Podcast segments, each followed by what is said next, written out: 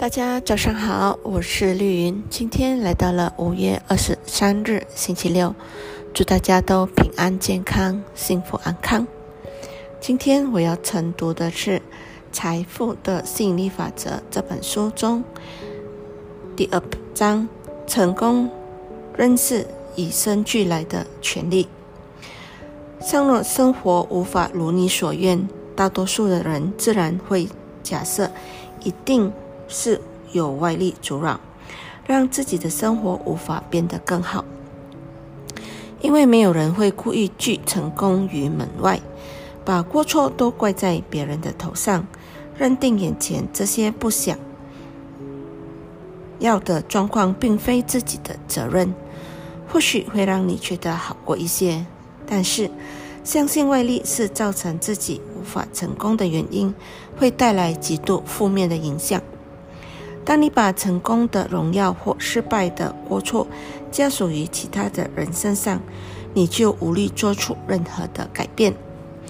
你想要成功，但你从你的眼光看来，你一点也不成功。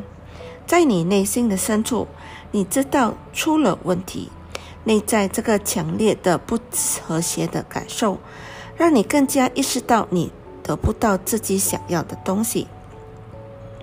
由此常会引发不好的假设，导致你去妒忌其他比较成功的人，责怪许多阻挡你的前途，并对他们心生怨恨，甚至你会因此贬低自己，而这是最让人难过，也会带来最负面想法的一件事。我们以为这种令人不快的骚动是正常的。是你自觉无法成功才会引发的反应。情绪上的不安是种重要的指标，告诉你一定有什么地方出了差错。你应该要成功，失败会让你觉得不快乐。你应该要过得很健康，病痛是令人难以接受的状况。你应该要扩展，停滞不前是无法容忍的事。生活应该要很顺利，不顺利的话就是出了问题。但出了问题，并不代表不公平，或是幸运之神不肯眷顾你，或者其他人抢走了原本该属于你的成功。问题其实是你无法跟自己和谐共存，无法以本来的面目和谐，无法以生命所激发的愿望达成一致。也无法与扩展后的自己相融，更无法与始终不变的宇宙法则相契。出了问题的地方，并不是你无法控制的外在事物，问题其实从你而来。你的确有能力掌控本来的面目、吸引力法则，以及与生俱来的情绪引导观系统，一直在你的眼前，也非常容易了解。只要你能够明白，就能够掌握全局。金钱并非罪恶的根基，也不是喜乐的源头。金钱和财富并非许如许多人说的是万恶之源，但他们也不是通往快乐的道路。然而，由于金钱和人类生活息息相关，你时时刻刻都会接触到金钱。所以，在它的整栋构成和个人吸引力中扮演了重要的角色。若你能成功控制影响你每日生活的食物，是一件相当有意义的事。换句话说，既然你的思维时常绕着金钱或财富打转，只要你能够用心引导自己的思维，不止你的财务状况会有所改善。这样的进展也会帮助你改善生活体验的每一个层面。如果你上过用心创造的课程，如果你想要有意识的创造出自己的实相，如果你想控制自己的生命体验，如果你希望实实现存在的目的，那么当你了解财富和吸引力法则这两项重要的课题后，就能够事半功倍了。所有的体验都是由我吸引而来的。你注定要拓展，要快乐，要有美好的体验。当你决定在这个时空实相中投注这个有形的身体，这就是你的计划。你期待有形的生活体验充满了刺激，给你丰富的报酬。也就是说，你知道多样化的对比会刺激你的愿望不断的扩展。你也知道这些愿望很容易就能圆满的达成。你知道新的愿望会继续的拓展。进入有形的身体的时候，你非常的兴奋，因为这趟体验会激发出无限的可能。恐惧或怀疑都无法消灭你一开始就拥有的愿望，因为你知道自己的力有力量。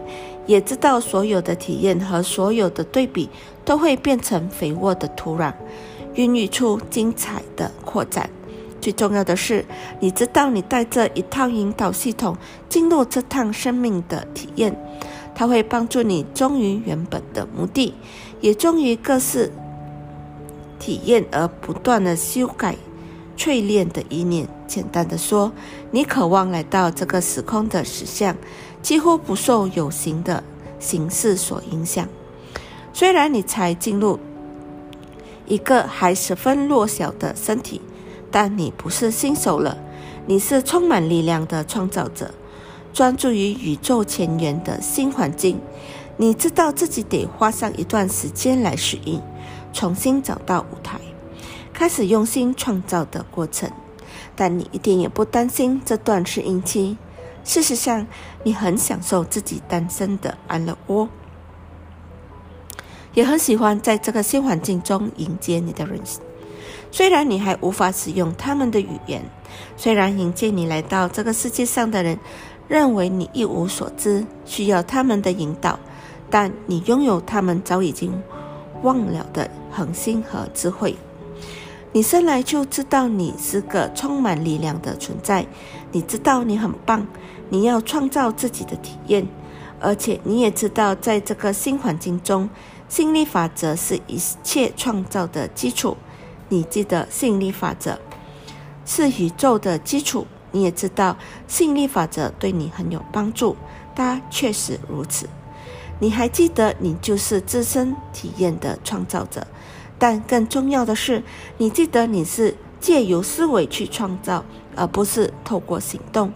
当你还是一个无法行动或者说话的小婴儿的时候，你并没有因此感到不自在，因为你记得宇宙的幸福圆满，你记得来到这个有形身体的目的，你知道你要花很多时间来适应语言和新环境，尤其是你也知道，虽然你无法把自己对无形的环境的丰富知识直接转化成有形的话语，但是没有关系。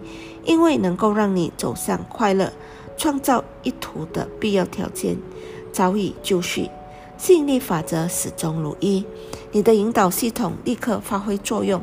最重要、最要紧的是，你知道透过尝试或者某些所说的错误，最后一定能够圆满的适应新环境。今天我的晨读就到这里。明天继续为大家晨读，吸引力法则始终如一。感谢你，感谢你，感谢你。